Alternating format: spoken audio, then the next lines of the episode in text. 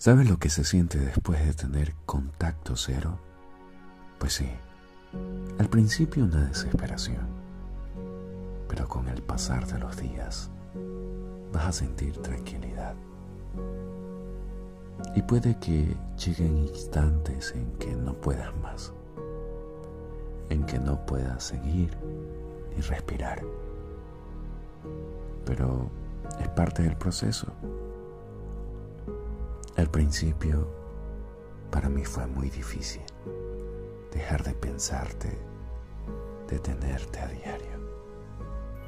Pero hoy en día, solo dejo que las horas pasen, que los segundos tengan un propósito. Aunque en momentos como este te susurren te amo a lo lejos porque te